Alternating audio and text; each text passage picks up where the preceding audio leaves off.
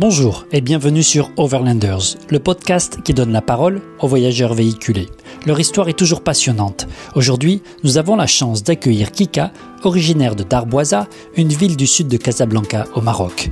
C'est la famille Atmani, à Noir, le père et Melika sont mariés depuis 18 ans. Leurs trois enfants, Meissa, 16 ans, Mehdi, 15 ans, et Maya, maintenant 14 ans, ont décidé de voyager autour du monde. Ils sont partis en 2013 pour une durée de 5 ans. Leur itinéraire, c'était donc de faire le tour du monde en camping-car et en famille. On parle d'un départ du Maroc, une traversée de l'Europe et de toute l'Amérique du Sud. Leur véhicule est un camping-car Cartago Opus qu'ils ont appelé Meskelil. Ils financent leur voyage grâce à leur propre épargne. Leur vagabondage s'appelle Planète Hermissa. Vous pouvez retrouver toutes les informations sur et campgroundlabonanza.com. Kika, bonjour. Alors, où vous trouvez-vous et dans quelles conditions? Euh, D'abord, euh, bonjour, bonsoir tout le monde. Euh, alors, je suis en Colombie, dans le sud de la Colombie, à, à peu près 10 heures de route de la frontière équatorienne, en, dans un paumé entre deux petits villages en pleine montagne, à 2460 mètres d'altitude, entre Piendamo et Silvia, et en condition de confinement. nous avons commencé un autoconfinement le 17 mars avec euh, 10 véhicules de voyageurs. Donc en fait, nous sommes 35 à la ferme actuellement. Et voilà où, je me trouve euh, dans une époque qui est difficile pour nous tous, mais euh, mais en même temps, je pense que nous sommes assez bénis des dieux ici. Dans, on est en pleine on est loin de toute grande ville, et puis c'est très très agréable. On bénéficie de l'aide de tous nos voisins, donc je pense qu'on n'est pas à plaindre en termes de confinement, dans de bonnes conditions, on va dire. D'accord, alors c'est rassurant. Et on va parler euh, de ta famille, de, de ceux qui t'entourent. Donc, euh, tu as une famille avec euh, trois enfants, un mari. Vous venez d'où et quelles sont vos origines? Alors, euh, en fait, nous, nous sommes marocains, 100% marocains. Euh, je le précise parce que souvent on nous dit, ouais, mais vous avez des origines, vous êtes français, espagnol. Non, non, on est 100% marocains. Un noir, mon mari, et moi, ainsi que nos enfants, Meissa, Mehdi et Maya, sont, nous sommes tous nés au Maroc. Euh, euh, on a fait une, toutes nos études jusqu'au bac au Maroc. Après, on a fait une partie de nos études à l'étranger. Et, euh, et après nos études, on a travaillé un petit peu à l'étranger avant de retourner au Maroc. Et on a vécu au Maroc jusqu'à notre date de départ de voyage en 2013. Euh, Meissa, Meissa a 16 ans, Mehdi a 15 ans, Maya a 14 ans. Euh, c'est trois enfants très proches parce qu'Anouar et moi, nous sommes mariés euh, ben, on va pas dire par rapport à la culture marocaine un peu tard. Moi, j'avais 30 ans, Anouar en avait 37, et, euh, et on a décidé, on s'est dit non, non, non, on veut, on veut une équipe de football, donc on va faire plein d'enfants. Bon, on en a fait trois, très rapprochés. On s'est arrêté à ça, et c'est très, très, très, très bien. Donc, euh, on a, on a des enfants super qui ont, qui ont connu le monde du voyage relativement tôt, donc on est extrêmement content de ça. Voilà. Avant de partir, qu'est-ce que vous faisiez alors? Alors, euh, Noir gérait des entreprises multinationales, euh, donc euh, en tant que directeur général. Euh, il a travaillé pour pratiquement une grande partie de sa carrière pour des entreprises multinationales dans le dans la grande consommation. après, il a travaillé pour le gouvernement marocain dans la stratégie de l'offshore. Donc c'est très intéressant. Et après, il a travaillé pour une boîte privée marocaine. Donc en fait, ça, ça a été sa dernière activité avant que, que, que nous ne partions. Et moi, j'ai eu différents métiers. J'étais dans l'hôtellerie et la restauration pendant plusieurs années. Je suis passée, quand je suis rentrée au Maroc, je suis passée dans les ressources humaines. C'est comme ah, ça que j'ai connu oui. Noir d'ailleurs, parce que je l'ai recruté pour un poste de, de, directeur général pour une entreprise et au passage, je l'ai recruté pour ma vie. et, euh, et, et, quand et quand quand j'ai eu les enfants, euh, euh, j'étais coach en développement personnel et professionnel. Donc ça me permettait de travailler en freelance. Ça, c'était nos activités avant de partir que nous avons arrêté. Euh... Bon, moi, j'étais en freelance, donc j'ai continué jusqu'à peu près, euh... bah, noir pareil, six mois avant notre départ. On a arrêté de travailler six mois avant notre départ. Voilà, dans voyage. D'accord. Et donc, si j'ai bien compris, Anouar, dès que vous vous êtes rencontrés, a commencé à parler de voyage. Comment vous en êtes arrivé à vous dire, allez, on y va? Alors écoute, c'est une histoire qui est très mignonne dans le sens où, euh, euh, quand on s'est connu à Noir, dès la première année, il m'a dit, moi, mon rêve, c'est de faire un tour du monde. Bon, moi, je sortais du milieu de la, de la restauration avec euh, beaucoup de changements de pays, enfin de l'hôtellerie, beaucoup de changements de pays. Euh, je rêvais que d'une chose, c'était d'avoir un toit sur la tête, de me poser, d'avoir des enfants. Euh, je, moi, pas du tout, mais alors vraiment pas le monde du voyage. Donc, euh, on a fait tout ce qui devait se faire, c'est-à-dire euh, ben, une maison. On a travaillé dur, euh, faire notre maison, avoir les enfants. on avait une vie bien, bien sympathique dans un petit village adorable au Maroc avec une communauté d'amis extraordinaire. Et, et, ce qui s'est passé, c'est que est arrivé le moment où les enfants ont été scolarisés et, et, hum, on était dans un super, j'étais scolarisé dans une école espagnole au Maroc. On en était très satisfait euh, euh, et en même temps pas très satisfait de la vie qu'avaient nos enfants et du fait qu'on ne les voyait plus. Donc, euh, on, à Noir euh, voyageait euh, du dimanche au vendredi, donc on le voyait que les week-ends. Euh, moi, j'étais dans une vie bah, entre les enfants, la maison, la vie sociale, une vie associative. Et, et, et on s'est vite rendu compte qu'on passait à côté de quelque chose. Et en même temps, on trouvait que l'environnement dans lequel évoluaient nos enfants était un environnement un petit peu surfait, beaucoup de consommation. ça, ça répondait vraiment pas à, à à, l'image qu'on avait de la famille qu'on voulait constituer. Et donc on sait, je, suis retournée voir un noir et je lui ai dit écoute, euh, c'est pas possible, euh, c'est pas ça. Je veux pas ça pour la vie de nos enfants. Et finalement, ton idée de voyage, euh, elle me tente bien. Et si on, se mettait à travailler là-dessus?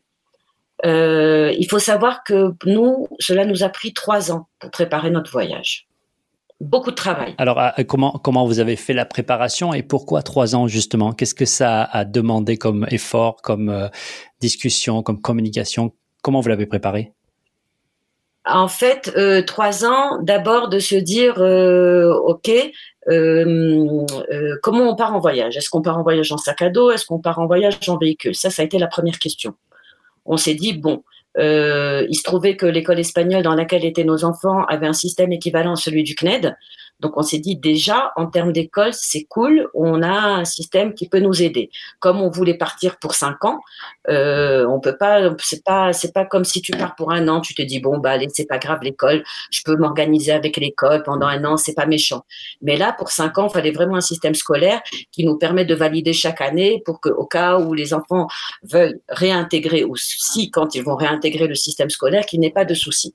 Donc euh, à partir du moment où on avait trouvé le système scolaire et qu'on avait vu que c'était un système scolaire qui était assez exigeant, euh, le système, d'éducation à distance espagnol, on s'est dit, bon, on a besoin d'un véhicule et on a besoin d'un véhicule dans lequel on va être assez confortable et dans lequel les enfants pourraient étudier dans un certain confort premièrement. Donc euh, après véhicule, on s'est dit passeport marocain parce qu'on a que des passeports marocains, euh, tous les cinq. On s'est dit si on a un véhicule avec une plaque étrangère, ça va pas le faire parce que tu te retrouves dans une douane, euh, je sais pas moi, à l'autre bout du monde, euh, passeport marocain, véhicule plaque étrangère, ça fait déjà beaucoup de complexité. Donc, euh, donc il a fallu trouver un véhicule au Maroc. Euh, on a eu la chance, vraiment, ça a été un coup de bol incroyable. En fait, on était, euh, on était en, on, devait partir en week-end à Marrakech. On avait loué un petit riad avec les enfants. On s'était dit, allez, on va passer un super moment dans un petit petit week-end de détente à Marrakech. Ok, on part et sur la route, euh, la propriétaire du riad m'appelle et me dit écoutez, madame, je suis vraiment désolée, ma famille arrive, donc je suis obligée de, de, fermer le, le, riad, euh, je peux pas vous recevoir. J'ai écouté, madame, quand même, vous pouvez pas m'avertir au dernier moment, on est sur la route. Euh, bon, ben débrouillez-vous. Ok, bon, on était un petit peu dépité. Et j'avais entendu parler au fur et à mesure de mes recherches euh, sur les camping-cars au Maroc qu'il y avait un gars qui louait des camping-cars au Maroc et qu'il avait un, un, un, comment on appelle ça, un camping avec des, des, des, des, des maisons d'hôtes sous forme de tentes caïdales marocaines. Je l'appelle, je lui dis bonjour, bonjour, est-ce qu'on peut venir passer le week-end chez vous? Il était en extérieur de Marrakech, très bel endroit. Le site était, le site web était superbe, avec piscine et tout. Vraiment, ça, ça s'annonçait bien. Il nous dit bien sûr, vous êtes les bienvenus. Bon, C'était un long week-end de 3-4 jours. Euh, on, arrive, on s'installe. Il y avait déjà quelques camping-cars de voyageurs, donc pour nous c'était un peu magique, tu vois, parce qu'on. Alors, je, tiens à préciser qu'on ne connaît rien. On connaissait rien au monde du voyage en camping-car, mais rien. Ni à Noiré ni moi n'étions montés dans un véhicule de, dans un camping-car, ni dans un camion. Euh, Noir avait fait euh, pas mal de voyages en tente euh, avec ses parents en camping, et moi jamais.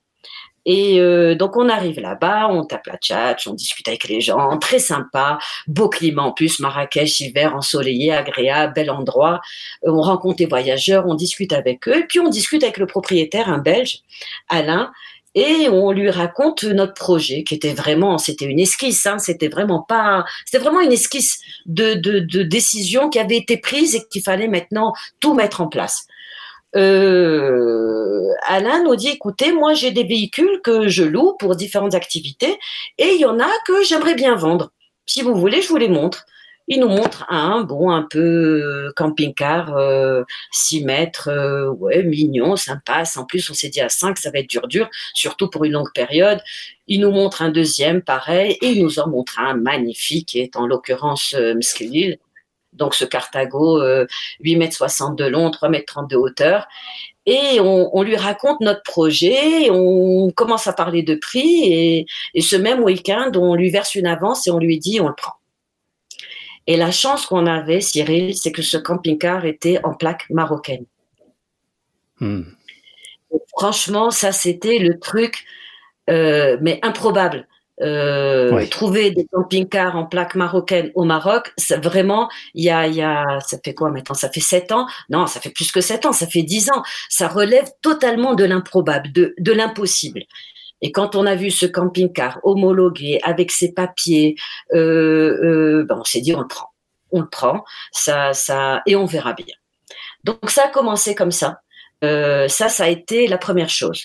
Après trois ans, trois ans, pourquoi? Parce que euh, en tant que Marocain, euh, je suis désolée, peut-être que ça va pas intéresser les, les, nos, nos, les, nos, personnes qui nous écoutent, qui sont français, mais en tant que Marocain, on a besoin de visa pour pratiquement tous les pays du monde. Et pour obtenir un visa, donc vous, par exemple, pour les États-Unis, vous avez besoin d'un ESTA, vous faites une demande en ligne et vous obtenez votre document.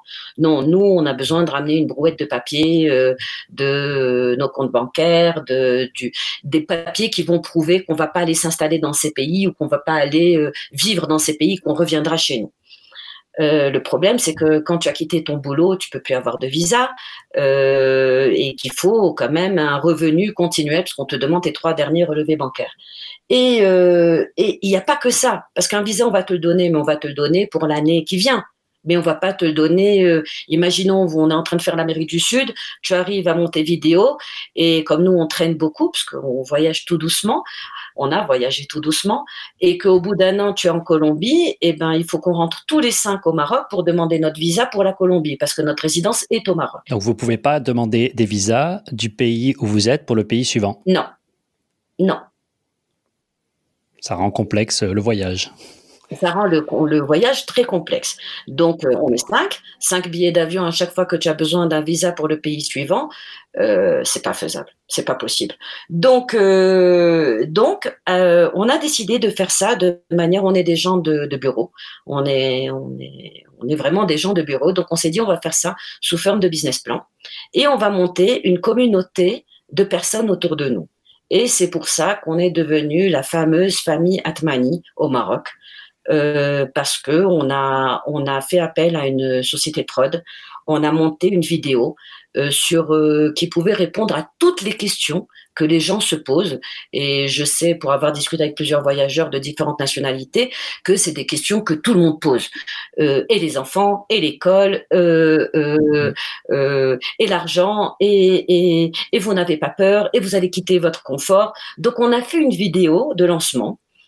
Qui répondait à, à, toutes ces questions et qui expliquait qui nous étions dans le cadre de notre société marocaine. D'accord? De là, on a créé, euh, on a créé le nom Planète Remissa. Alors euh, planète parce qu'on voulait faire le tour du monde, Remissa parce qu'on est cinq et qu'on porte cinq valeurs, et Remissa aussi parce que parce que on voulait faire ça sur cinq ans, sachant que Remissa en arabe c'est la main et que c'est aussi Remissa le chiffre 5. et que chez nous, la main de, la main de Fatima protège du mauvais œil. Donc, en fait, il y avait beaucoup de symboles autour du, du nom qu'on a créé. Et, et, et, et, à partir de là, on a monté page Facebook, site web, euh, on, a fait tout ça. Et on, a commencé à, à, monter une communauté autour de nous qui s'est développée très très vite. Il y a eu énormément de, de, journaux qui ont commencé à nous contacter, que ce soit des journaux francophones ou arabophones. Euh, on a été bien sûr euh, beaucoup supportés par les gens ça nous a énormément touchés, comme bien sûr on a eu pas mal de, de, critiques, on va dire ça comme ça. Ça n'a pas été simple tous les jours. Ça n'a vraiment pas été simple tous les jours. Et un jour, en faisant euh, notre premier notre premier direct, première TV en direct euh, à Tanger, je me rappelle, on, Anouar le faisait en arabe et moi je le faisais en français pour présenter qui nous étions. Euh, L'intervieweuse à la fin nous dit "Écoute, j'ai rencontré quelqu'un euh, du ministère des Affaires étrangères, je peux, où j'expliquais en fait pendant cette, euh, cette interview que notre seul souci au jour d'aujourd'hui était les visas. Et elle me dit, écoute, j'ai rencontré quelqu'un du ministère des Affaires étrangères, si tu veux, je te donne ses coordonnées, tu la contactes. Euh, ben voilà. Et c'est de là que tout a commencé.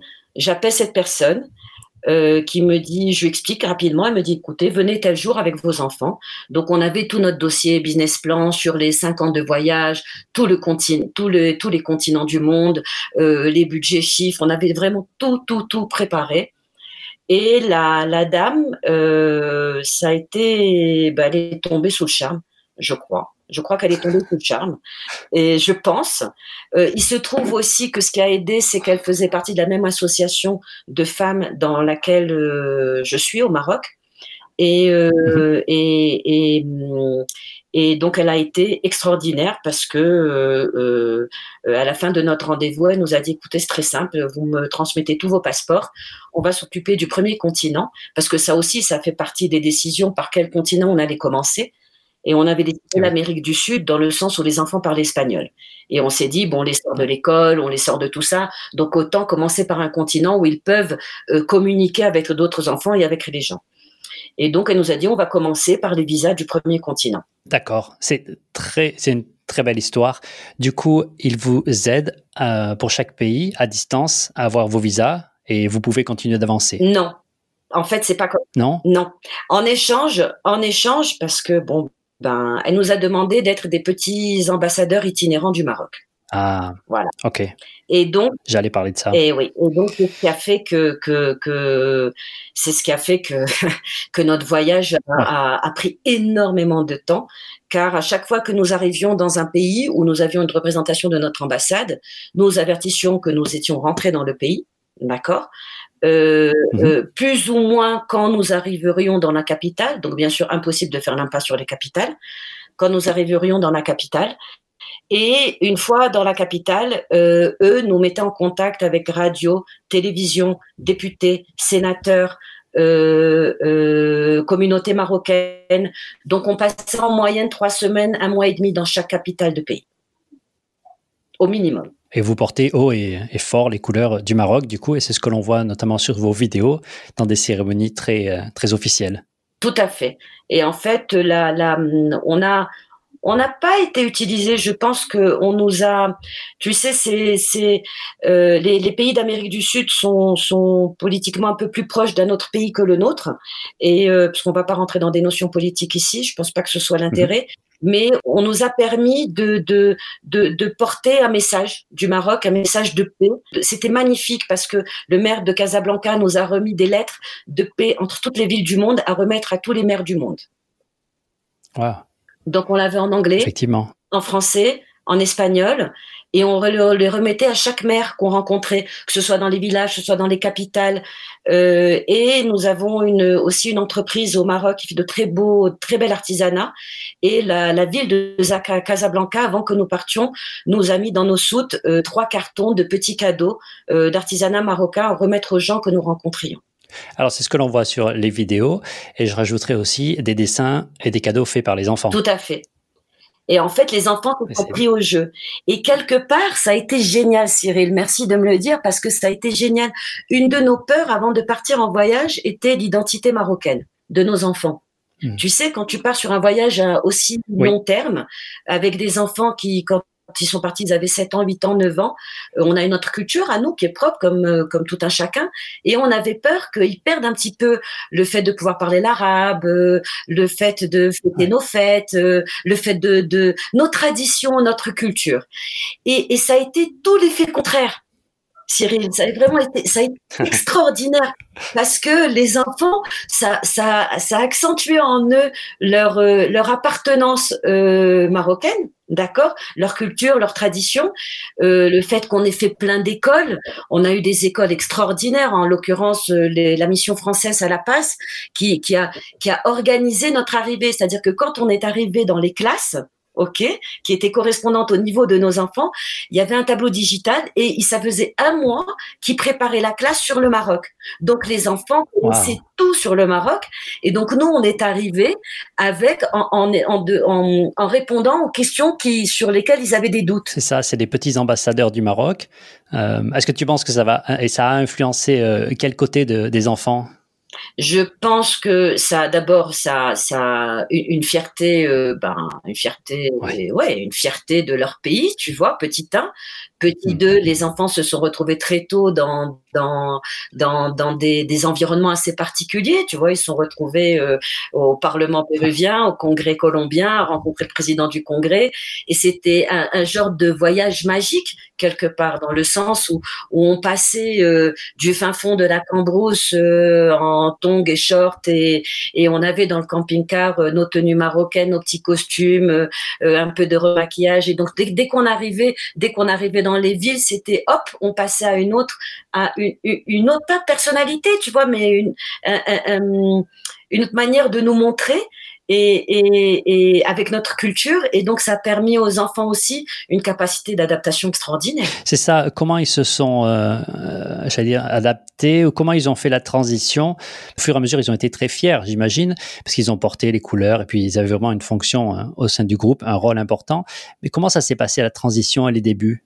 Écoute, au début, les, les, enfants, ils avaient 7 ans, 8 ans et 9 ans. D'accord? Donc, on a, on a d'abord, le, avant le départ, ça a été très, très difficile. Très, très dur. Je, je reviens aux trois ans de préparation, si tu me permets. Trois ans de préparation, parce qu'il y a cette histoire de visa.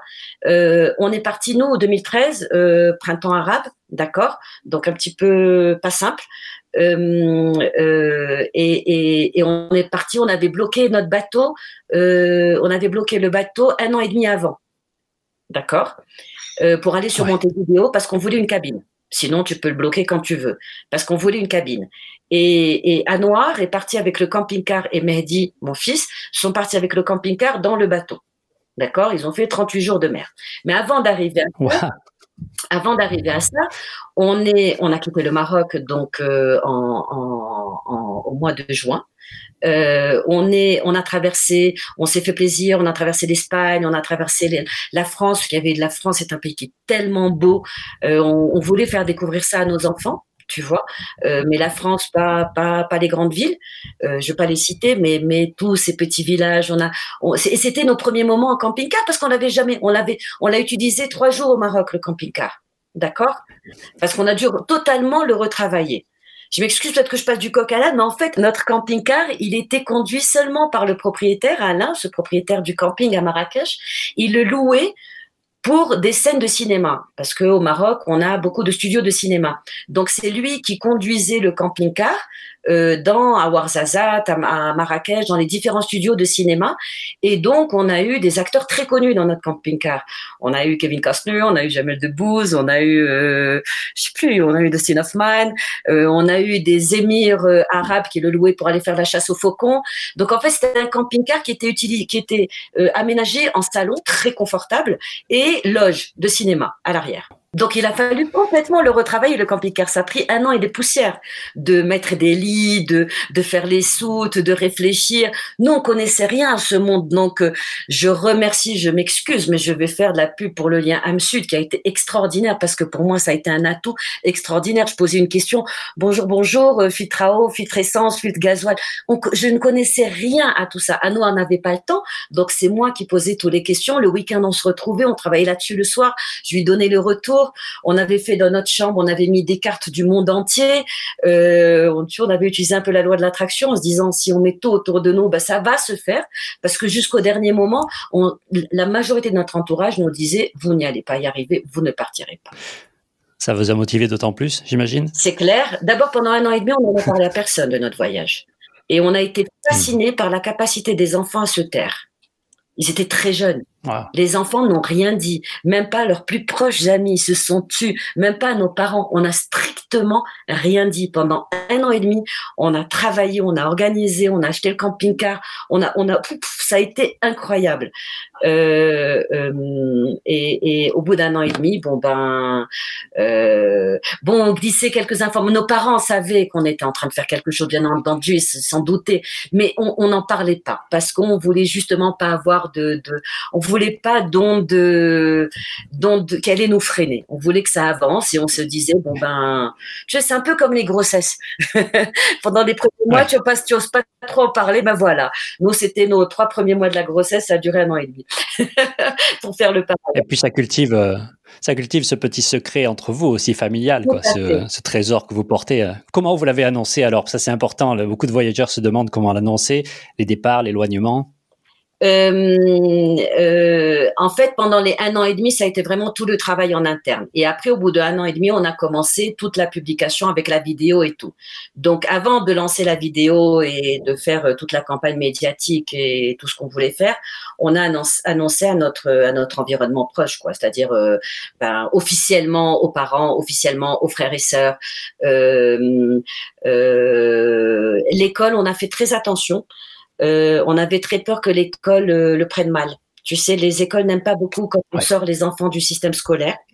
Donc, euh, on avait on avait des contacts excellents avec les profs de nos enfants, en particulier avec un prof, avec le prof de Maya, euh, qui est un type extraordinaire, Miguel, d'ailleurs, qu'on voit dans notre vidéo de lancement, qui nous a beaucoup aidé, qui m'a énormément aidé pour la première année de scolarisation des enfants euh, hors école, donc pour la première année d'éducation à distance, euh, parce qu'on n'est pas prof, nous. Hein, donc, ça aussi, c'est un thème, hein, l'école en voyage. Ouais. C'est un gros thème. Et, on en parlera. Et, et, euh, et, donc, on a, on a annoncé petit à petit. Et puis après, tu sais, c'est des secrets polichinelles. Hein. Et comment a réagi la famille, les proches ou ceux euh, qui, vous, qui a essayé de vous retenir ou euh, qui a versé des larmes?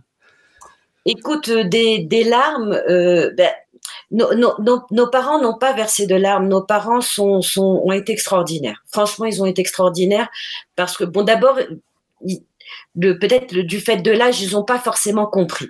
D'accord? Donc il a fallu expliquer et, avoir les bons arguments. Et comme il, nous connaissait un petit peu, il savait qu'on était déjà un petit peu hors norme à la base. On vivait pas à Casablanca, on vivait hors de la grande ville, dans un petit village de pêche. Tous les week-ends, on partait en voyage avec les enfants. Les enfants étaient à peine nés, qu'on les embarquait euh, à droite à gauche. On avait un 4x4, on les embarquait à droite à gauche au Maroc. Euh, donc il, savait qu'on était quand même des, comme on dit chez nous, des Ibn Battuta, qu'on bougeait beaucoup et, qu'on avait envie d'une vie différente. Il le savait. Bon, peut-être qu'il s'attendait pas à ce que ce soit aussi radical. Donc, euh, donc bien sûr, euh, on, avait, tout préparé à l'avance, Cyril, c'est-à-dire que franchement, on avait, on avait réponse à toutes les questions santé, école, euh, euh, euh finance, vraiment de telle manière à rassurer sur tous les points. Donc du coup, je crois qu'ils étaient tellement heureux de nous voir heureux que, que, hmm. que c'est passé. C'est passé très bien. C'est vrai que c'est souvent ce qui fonctionne, c'est-à-dire que le projet est tellement préparé que les personnes voient que c'est sérieux et du coup, bah, ils supportent je pense que quand on est en famille, la plus grande inquiétude pour nos, pour les, nos parents à nous, c'est-à-dire donc pour les grands-parents des enfants, c'est les enfants. Et, euh, et, une chose que je revoyais continuellement sur notre sur notre nos, nos réseaux sociaux, euh, c'est que à chaque fois les gens nous disaient euh, les enfants ont l'air heureux, c'est bien. Et donc en fait, euh, euh je, crois que le, thermomètre, tu vois, c'est vraiment les enfants. je crois que c'est vraiment la clé dans ce genre de, de, voyage quand on organise ça. Je crois que ce qui fait le plus peur à nos entourages, c'est les enfants. Bon, après les grands-parents, quelque part, ils te disent oui, mais tu nous prives de nous voir nos petits enfants. Ouais, je pensais à cet argument. Et ils se sont vus ou euh, comment vous avez gardé les liens? Alors écoute, euh, bah, je crois qu'il faut remercier la technologie, hein, euh, au même titre que ce qu'on est en train de faire maintenant. Euh, WhatsApp, c'est extraordinaire, que tous les réseaux sociaux sont extraordinaires, petit 1. Et nous, nous n'avions pas prévu de rentrer, on n'avait pas prévu de rentrer avant deux ans. Et au bout d'un an et demi, comme on a des visas et qui nous mettent des timbres partout, nos passeports ont été pleins. Et on était au Pérou. Parce qu'en fait, on avait prévu de faire l'Amérique du Sud en un an et demi, et au bout d'un an et demi, on en était à peine au Pérou, au sud du Pérou. Et, euh, et là, quand on est arrivé à Lima et qu'on a demandé à l'ambassade marocaine si on pouvait refaire nos passeports à Lima, ils nous ont dit que non. Et donc, on a été, on a, on a dû rentrer au Maroc pour ça. On est rentré au Maroc euh, en, en 2014, fin 2014, pendant deux mois, euh, pour euh, refaire nos passeports. Pour préparer la suite, c'est ça. On a vu, euh, il y a quelques articles là-dessus, effectivement. Pour préparer la suite. Et en fait, c'est vrai qu'il y a un point par rapport au visa, c'est qu'avec le ministère des Affaires étrangères, euh, on avait passé un accord, donc on n'avait pas besoin de rentrer au Maroc pour, euh, pour refaire nos visas. On pouvait pas faire les visas en avance, mais par contre, on avait un travail qui était le suivant. Quand on arrivait dans la capitale, l'ambassade marocaine nous mettait en contact avec le consulat du, du pays suivant D'accord? Elle nous ouvrait la hmm. porte. C'était à nous de faire le travail. Donc de charmer le consul, bon bien sûr appuyé par l'ambassade du Maroc, bien entendu, mais de charmer le consul pour qu'il nous redonne, pour qu'il nous donne des visas. Et on faisait ça, donc hmm. euh, on l'a fait en, en, Argentine pour le Chili, on l'a fait au Chili, euh, Bolivie, le visa on nous le donne sur place. Par contre la Bolivie, c'est un visa qui se renouvelle tous les mois, donc euh, fallait le renouveler tous les mois. C'était pas simple c'était un peu compliqué pour nous et c'était surtout coûteux parce que les visas nous reviennent très cher. C'est un budget très important pour nous en tant que Marocains. Et euh, l'Équateur, on n'a pas besoin de visa et le Brésil, on n'a pas besoin de visa. C'est les deux pays d'Amérique du Sud où on n'avait pas besoin de visa. Donc après, en Équateur, demander le visa pour la Colombie et le visa qui nous a pris le plus de temps à avoir, ça a été celui du Venezuela. Ça a été très très dur. c'est difficile en durée, en document, ou euh, simplement ils veulent pas? Euh, c'est difficile dû à la relation entre nos deux pays. Donc, euh, donc en fait, euh, quand on est rentré au Venezuela, en fait, quand on a attendu trois mois notre visa pour le Venezuela, on était limite. Et le, le, jour où on nous a appelé, on avait abandonné, on allait parce qu'en fait, à l'époque, il était question qu'on traverse en Amérique centrale, d'accord? Il s'est trouvé qu'il y avait un Allemand qui faisait la, la, traversée, qui organisait les traversées dans un, dans un genre de, de roro. Et euh, pour notre camping-car, c'est un budget de 2500 dollars, ce qui restait relativement raisonnable pour ce type de véhicule. D'accord? Et euh, quand, on est rentré en Colombie, euh, 15 jours après, cet Allemand a été, euh, a été on l'a fait arrêter, ne fonctionnait plus qui organisait ces ruraux ne fonctionnait plus sur la croisée du Colombie-Panama. Et le budget qu'on avait pour croiser de Colombie au Panama était exactement de 10 000 dollars. Et ça, c'était un budget qu'on ne pouvait pas se permettre. Donc, on s'est dit, on termine la boucle, on passe par le Venezuela et le Brésil, on, reprend et on reprendra de l'autre côté. Euh, ça, c'est quand on est rentré en Colombie. Euh, la Colombie nous a beaucoup plu, on est resté six mois. Euh, et donc, pendant ce temps-là, on a essayé d'avoir notre visa pour le Venezuela, mais on n'arrivait pas à l'avoir. Et au dernier moment, au moment où on revenait vers Carthagène à partir de Rio Hacha, du tout au nord de la Colombie, euh, le, consulat du Venezuela à Barranquilla, sur la côte, nous appelle et nous dit euh, venez chercher vos visas. On arrive et ils nous disent écoutez, vous avez reçu une autorisation de visa de trois mois, mais le consul a décidé de ne vous donner que 14 jours. Donc, on avait 14 jours pour traverser le Venezuela, qui, euh, c'était en 2015, août 2015, euh, était déjà dans une situation compliquée. Et euh, en fait, quand on est passé au Venezuela, cinq jours après, les frontières entre la Colombie et le Venezuela ont été fermées. Donc, on ne pouvait même plus faire marche arrière. On était obligé, vraiment obligé de redescendre vers le Brésil. On n'avait pas le choix. Ces situations, euh, vous les partagez euh, avec les enfants pendant le voyage? Vous les cachez? Vous, Comment vous les vivez? Alors, merci beaucoup pour cette question. On a, dès le départ, mais franchement, dès le début, dès l'idée de, l'idée de partir en voyage, on a tout partagé avec les enfants. Bon, bien sûr, avec un, un niveau de communication, euh, on va pas dire enfant, tu vois, mais adapté à leur âge. Euh, euh, on a toujours tout communiqué avec eux, tout. On n'a jamais on va pas dire qu'on n'a jamais pris une décision sans eux. D'accord? On, leur faisait part de la décision qu'on voulait prendre et on demandait leur avis. Et euh, ils ont toujours tout partagé, euh, que ce soit le choix d'une mauvaise piste, que ce soit le fait de rentrer au Venezuela, que en, connaissant la condition du Venezuela, parce que ben, le voyage il est fait aussi pour euh, instruire nos enfants, donc risque clair euh, en leur disant que, en leur demandant est-ce qu'ils nous faisaient confiance? Ben écoute, ça faisait déjà euh, deux ans qu'on voyageait, donc ils avaient déjà vécu pas mal de choses, ils avaient déjà vu pas mal de choses. Donc tout était, tout a toujours été décidé avec eux, toujours, toujours. Et ça change quoi? Ça change quoi dans vos relations, dans votre famille? D'abord, on a un lien, je pense, qui est assez particulier. Écoute, ça fait depuis 2013 qu'on vit euh, tous les cinq ensemble, donc ça fait sept ans maintenant.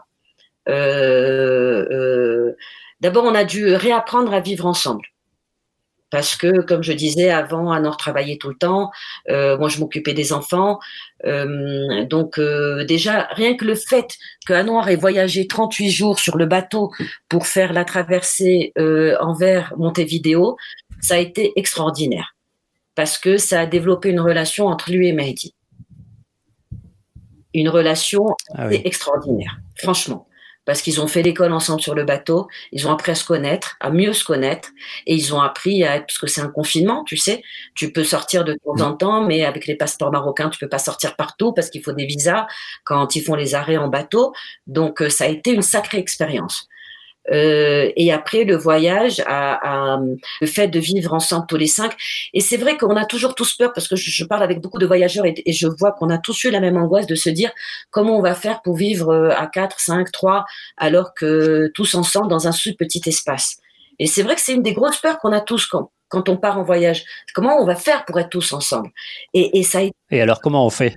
Eh ben écoute, euh, on fait moi, je, je, je, je, je pense que, que ce qui est extraordinaire, c'est que le fait d'être avec des enfants, ça aide beaucoup. Parce qu'en fait, euh, d'abord, on, nous, on s'était mis des règles. Que, que bon, d'abord, en, famille, nous, on, on, ne s'engage jamais devant les enfants. Ça, c'est une règle qu'on a entre nous. Jamais. Et donc, quand tu es dans un tout petit espace, tu peux encore moins le faire. Tu vois? Donc, si tu as envie de gronder, faut que tu sortes. Et donc déjà, tout ce qui est mauvaise énergie, bad vibes, euh, du fait d'une incompréhension, d'une angoisse, euh, euh, fait que tu la transmets pas aussi facilement.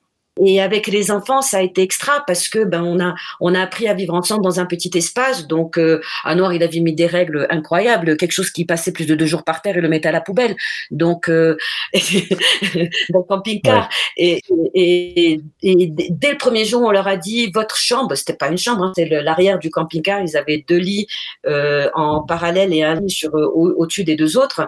Euh, ça peut se voir sur la vidéo. Euh, tout de suite, on leur a dit c'est vos plats, c'est votre chambre, c'est vous qui la gérez, vous en faites le ménage. Donc on faisait un gros ménage général une fois par mois, une fois par mois et demi. Et, sinon, c'était eux qui étaient responsables, tu vois, de cette partie-là. Et on avait chacun nos tâches. Et le fait de, de, de, de dire, euh, oui, mais les enfants, faut, bah, la cassette à popo, il faut pas leur dire de remplir le tank. Non, c'est, ils sont trop jeunes pour ça. Non, nous, dès, le départ, euh, ben, on leur faisait remplir la citerne d'eau. Euh, on allait ensemble demander ben, le, la contraseña, le, comment on appelle ça, le mot de passe du Wi-Fi. Plein de petites choses. Donc, vraiment faire rentrer les enfants dans ce quotidien du monde du voyage, parce qu'il y a un quotidien du monde du voyage. Euh, c'est extraordinaire. Et donc, ça crée des liens parce qu'ils sentent qu'on leur donne des responsabilités et qu'ils font partie du voyage et que c'est pas le voyage de papa et maman. Voilà. C'est clair. Et en plus, ils savaient parler très bien espagnol. J'ai entendu les vidéos. Euh, ben, ils sont rentrés à l'école espagnole au Maroc, ils avaient deux ans et demi. Donc c'est vrai que nous, on a des enfants qui sont au jour d'aujourd'hui quadrilingues, qui parlent, enfin ils sont polyglottes, quoi, parce qu'ils parlent l'arabe, le français, euh, euh, l'espagnol, ça c'est leurs euh, leurs trois premières langues, d'accord? Enfin l'arabe, un, français deux, espagnol trois, et actuellement anglais. Et, et pendant le voyage aussi, du fait des rencontres avec d'autres voyageurs, bon bah ils ont développé l'anglais. Donc c'est vrai que ça aide beaucoup. Et c'est bien pour ça qu'on avait choisi ce continent en premier. C'est important de parler la langue euh, du pays dans lequel on voyage À quel point ça aide ou à quel point euh, on peut s'en passer? Euh, Peut-être que je vais être radical là-dessus. Je pense que c'est difficile de s'en passer. Je pense. Je pense que c'est difficile de s'en passer. c'est toujours pour ça que j'ai eu peur un peu de faire les pays d'Asie, tu vois Parce que bon, quand tu restes dans les grandes villes, ça parle anglais, mais après, comment tu fais pour communiquer? Après, mais tout, dépend du voyage que tu veux faire. Tu vois, nous, notre voyage, il était basé dès le premier jour. Notre voyage était basé sur la rencontre avec les autres. Et pour te donner une idée, on avait fait un itinéraire du moment où on atterrissait de Montevideo jusqu'à Ushuaia parce qu'on savait qu'on arrivait à Montevideo en octobre et que euh, on voulait être en été à Ushuaia pour pouvoir vivre euh, bah, la terre de feu, les parcs nationaux, euh, aussi bien Torres del mm. Paine. En tout cas, on voulait être en Patagonie en été pour pas subir le froid. Et donc, donc ça, c'est un itinéraire bien clair. J'avais mesuré les distances. Papa, papa, papa, c'est moi qui m'occupais de cette partie-là. Et une fois au Ushuaia, on avait les guides. On avait les guides de presque tous les pays, pas tous, presque tous j'avais lu les guides en diagonale. En fait, non, c'est surtout qu'on voyageait avec, on voyageait beaucoup avec un couple de Français qu'on avait rencontré en Argentine, Ben et Mimi. Et, euh, et Mimi lisait tous les guides. Elle avait tous les elle les lisait, elle les stabilisait, bossait, elle mettait ce qu'il y avait important à voir. Donc, je, je, je parcourais rapidement ce qu'elle avait. Et nous, on avait décidé qu'on voyagerait avec la chaîne humaine parce qu'à notre époque, Eye n'existait pas. D'accord? Il n'y avait pas ah tout ce qu'il y a maintenant. Non, il n'y avait pas tout ça. Eye a commencé en 2015. Donc en fait, c'était vraiment du bouche à oreille. Et, pour revenir à la langue, pour faire le voyage que nous avons fait, nous, qui nous appartient, qui est le nôtre, on avait besoin de la langue. C'est-à-dire pour rencontrer les différentes communautés indigènes, pour, euh, je sais pas, on rencontrait un gars, on, lui disait, ouais, euh, tu sais, on pense aller vers là, il me dit, ah, mais j'ai ma cousine qui habite là-bas, j'ai ma tante qui habite là, et hop, et c'est parti. Mais du coup, c'était pas mieux euh, comme ça plutôt que euh, seulement avec une application qui nous dit où sont allés ceux qui sont passés avant? Probablement, je me dis qu'on a été chanceux.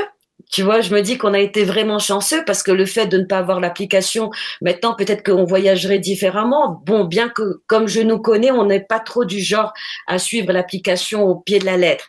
Bon, l'application, elle aide à partir du moment où tu, tu, tu peux avoir un esprit critique de dire euh, euh l'application elle aide parce qu'elle te permet de dire dans tel endroit il y a telle chose, tu pourras voir telle chose, ça te fait gagner du temps. D'accord? Nous, on a beaucoup galéré, c'est-à-dire que nous, on était obligé d'arrêter de rouler à 5 heures de l'après-midi. C'est-à-dire qu'à partir de 4h30, il fallait qu'on cherche où on allait dormir. Parce que tu n'as pas une application qui te dit à tel endroit, il y a un petit spot, à tel endroit, tu peux te mettre là, à tel endroit, c'est sécure, à tel endroit, tu as de l'eau, à tel endroit, tu as du Wi-Fi. Tu comprends? Alors, je voulais parler justement de cette façon de chercher un endroit avec un véhicule qui est plutôt euh, visible, grand, mais euh, qui peut se garer et vous dormez à l'intérieur. Sinon, il y a un côté pratique. Comment vous trouvez les endroits où vous allez, vous êtes arrêté? Alors, tant que tu es en Patagonie ou tant que tu es dans des espaces, parce qu'on s'adresse à tout type de, de, personnes qui écoutent, quand tu es dans des grands espaces où tu peux t'arrêter un petit peu partout, nous, on n'a jamais eu peur en fait, euh, c'est marrant. Euh, on, je pense que le, en tant que voyageur, on déclare, on déclare tous un sixième sens. Tu sens, tu arrives dans un endroit, il y a quelque chose, tu te dis, hum, peut-être pas ici, tu vois. Et, et, ça nous est arrivé deux trois fois où tu te dis là ça craint, je vais pas dormir ici. C'est pas forcément une ville. Tu peux être à l'extérieur d'une ville, tu peux être en plein paumé quelque part. Moi je me rappelle du tout petit village où on s'est arrêté et au bout d'une demi-heure on s'est dit non on part, c'est pas bon pour nous tu vois? Et, et, et, après quand tu es dans des quand tu sors de ces grandes zones du, du sud de l'Amérique du Sud où tu vas vers quand même des zones plus peuplées tu as plein de petits villages. Alors nous on avait un truc magique hein, on se mettait sur les places de village on adorait se mettre sur les places de village. On ouvrait la porte donc on arrivait deux jours euh, parce que on commence à chercher vers 4h30 5h on, ouvrait la porte, on sortait un ballon de football, parce que je crois que ça, c'est le langage commun pour tous les enfants du monde. Et, automatiquement, on allait voir la petite épicerie d'en face, on demandait est-ce que ça vous dérange pas si on dort ici? Euh, euh, Et automatiquement, les gens voyaient qu'on parlait espagnol et s'approchaient de nous. Le, le fait que notre véhicule était blanc, il avait une forme un peu de comme ces bus en Amérique du Sud qui sont les bus de santé. Donc très souvent on nous prenait pour des des des, des bus de don de sang ou des bus de de de, de comment on appelle ça de contrôle dentaire ou de radiologie. Mhm. Donc euh, les gens venaient vers nous. Et il avait de la gueule, notre, notre, notre, notre camping-car, parce que c'était un camping-car bus, c'était un intégral. Donc il avait une certaine gueule, il attirait, tu vois, et, et les gens venaient, venaient, venaient très facilement vers nous sans, sans aucun souci. Alors vous voyagez lentement, si j'ai bien compris. Vous restez quelques jours ou comment vous occupez votre temps? On, au début, on restait que la nuit.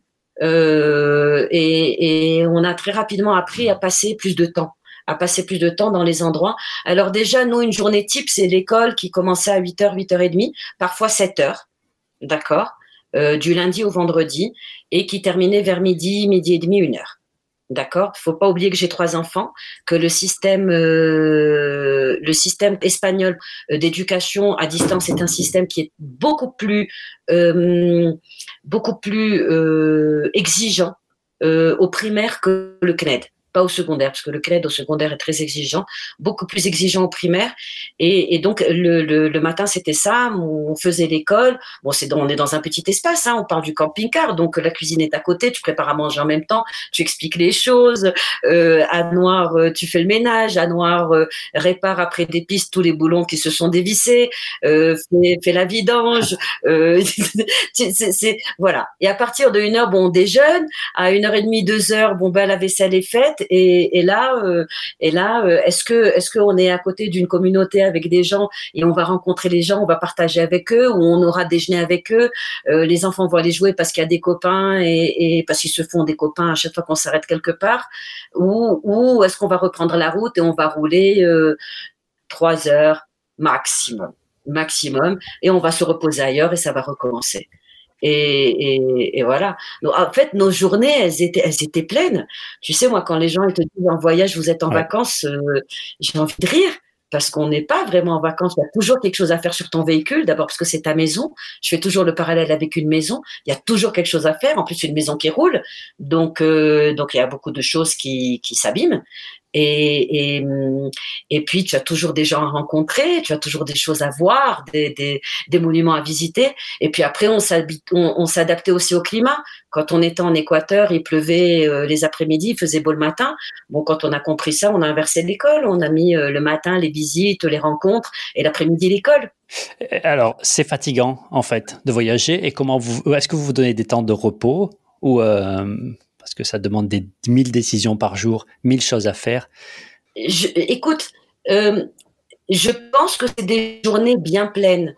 Je pense que c'est des stress positifs. Je pense que c'est une fatigue extraordinaire. euh, moi pour moi le voyage, euh, si tu me dis c'est synonyme de quoi, le voyage en, en véhicule, en camping-car par voie terrestre, pour moi c'est synonyme de liberté, d'accord? C'est une liberté avec une routine parce qu'on a des enfants, d'accord? Et, et j'aurais été un peu difficile avec un on a toujours été un petit peu difficile dans notre éducation avec nos enfants, donc on a toujours tenu à leur mettre un cadre. Et je trouvais que l'école est un cadre extraordinaire pour que les enfants gardent une routine, parce qu'il faut un minimum de cadre et de routine pour les enfants pour qu'ils soient pas en, en pleine débandade. Tu vois? Et, et, mm. hum, oui, c'est des journées qui sont fatigantes et les moments, les moments, mais, bon, quand tu te retrouves, euh, je sais pas moi, quand tu te retrouves en plein milieu d'un parc euh, naturel et, et, et, et, que tu te poses le soir, tu te fais ton petit thé marocain, que tu te fais l'apéro avec les voyageurs, avec d'autres personnes que tu as rencontrées, que tu échanges, ben c'est magique, ça n'a pas de prix. Ça n'a pas de prix. Je voulais revenir un peu sur l'école en fait parce que euh, il y a l'école des enfants et puis euh, il y a la formation qu'on se qu'on se donne aussi en tant qu'adulte. Est-ce que vous avez euh, appris des choses formellement ou informellement? Est-ce que vous y travaillez en fait à continuellement apprendre et vous former vous en tant qu'adulte? Écoute, je pense que un, de nos regrets à Noir et moi était de ne pas savoir faire des choses de nos mains. D'accord? Euh, pendant le voyage, quand tu voyages en Amérique du Sud, tu rencontres énormément de voyageurs sud-américains ou autres, mais majoritairement des sud-américains, qui voyagent en fonction de ce qu'ils vendent, de leur fabrication manuelle. D'accord? Et euh, quand on était en Colombie, on a rencontré un super couple avec lequel on a on a beaucoup voyagé en Colombie. On a fait le Venezuela ensemble, une partie du, du Brésil ensemble. Euh, ils nous ont, à un moment, les, les enfants étaient en vacances scolaires euh, de trois mois parce qu'ils ont trois mois de vacances scolaires en été. Et, euh, et, ils nous ont dit mais mais il faut vous occuper, il faut faire quelque chose, faut pas rester comme ça à rien faire, à, à chiller euh, sur sur le bord de mer ou en montagne, faut faire quelque chose, utiliser Et alors, ils nous ont appris à faire du macramé, ils nous ont appris à faire des, des, petits cahiers avec du papier recyclable, du carton, transférer des images. On a fait des collections marocaines d'images, de photos qu'on avait fait au Maroc. Euh, et on a commencé à vendre, nous aussi. Eh ben, moi, j'ai jamais été dans la vente. Enfin, si, dans l'hôtellerie, oui, mais je parle dans la vente de produits, tu vois. Et, et, ça a été, euh, ça a été pour les enfants, pour nous, pour Anoir, pour moi, on a appris, pris une expertise. Mais en fait, notre but à nous n'était pas tellement de vendre. Notre but à nous, c'est qu'on voyait là-dedans une autre passerelle de communication avec les gens tu vois. Donc on mettait notre camping-car euh, n'importe où, euh, sur un bord de plage. Euh, on ouvrait les portes. On avait collé un petit mot en espagnol où on disait approchez-vous de nous. On va vous raconter nos anecdotes, nos histoires. Ça fait deux ans, un an ou trois ans qu'on voyage. venez, venez nous raconter et nous on vous racontera. Et puis il y avait une petite table avec l'artisanat qu'on faisait ou l'artisanat que j'avais ramené du Maroc parce que j'avais pris quelques petites choses du Maroc légères. Et, et, et on avait nos tables dehors, toujours nos tables de camping avec les chaises et les gens venaient s'asseoir et s'asseyaient et discuter. Et au passage, en fait, ils emmenaient un objet qu'on avait fabriqué de nos mains parce qu'ils emmenaient un bout de notre histoire avec eux. C'est ça en fait. Vous avez vraiment la clé en fait pour euh, vous mettre en relation avec les autres. C'est exactement ça. Alors bon, à la base, je pense qu'on est assez sociable, euh, mais, mais, mais, ça, ça a été encore une étape supérieure, tu vois. Mhm. Et pas seulement pour nous, en tant qu'adulte, mais aussi pour les enfants. Et en même temps, et il faut pas se voiler la face. En même temps, on vendait pas à des prix extraordinaires, hein, mais on avait fait une répartition de nos revenus. Euh, il y avait 10% pour chacun des membres de la famille, pour sa cagnotte personnelle, d'accord euh, et, donc ça faisait 50%, et les 50% autres étaient pour la famille. Et donc euh, c'était pour mettre de l'essence, pour acheter à manger, pour pour pour pour. Et un jour, ça, ça, ça, ça, a tellement bien marché pour nous dans le nord de la Colombie, mais vraiment très très bien. On a fait un budget, on a fait de très belles ventes. Et là-bas, tu as, tu as des Colombiens, euh, tu as une communauté colombienne Wayou qui fait des sacs magnifiques qu'on appelle la mochila Wayou. Et on était garé en face d'une famille qui faisait ça, d'une communauté. Donc, ils nous avaient expliqué le pourquoi, du comment. Donc, du coup, on, avec, on a décidé de commun accord avec les enfants de tous nos sous, de les garder de la vente, d'acheter des sacs et de les revendre au Brésil. Et ça a été extraordinaire parce que les Brésiliens, à, cette époque-là, le monde entier flippait sur ces sacs Wayou, je crois encore maintenant, mais beaucoup plus avant. Au Brésil, les gens venaient jusqu'à toquer à notre porte pour acheter ces sacs. Et, euh, euh, et c'était top, c'était top parce que ça, ça. Et en même temps, leurs enfants avaient leur petite cagnotte de ce qu'ils faisaient eux-mêmes. Donc, quand on arrivait pour faire le change de l'argent, ils changeaient leur propre argent. Et, en même temps, on leur a appris à faire des petits business plans en mode enfant parce que ils nous disaient mais combien je le vends D'accord, ok. Alors ça t'a pris combien en matière première? Ça t'a pris combien en temps? Ça t'a pris combien en énergie? Et là, mon fils m'a dit qu'il dit à ses sœurs, euh, j'ai adoré. Il leur dit bon les filles, alors vous vous fabriquez, moi je vous achète et je revends. J'avais compris le commerce, c'est ça. Et ben voilà. Et en fait, ça a développé chez chacun de nous quelque chose. Tu comprends? Ouais. Et alors les enfants, euh, c'est une réussite, l'école à distance et, euh, et, plus la combinaison de tout ce que vous leur avez apporté pendant le voyage, plus les opportunités bah, qui sont tombées au hasard du voyage. Qu'est-ce que ça a créé chez chacun d'entre eux qu'ils n'auraient pas eu euh, s'ils avaient eu une vie au Maroc dans une école espagnole?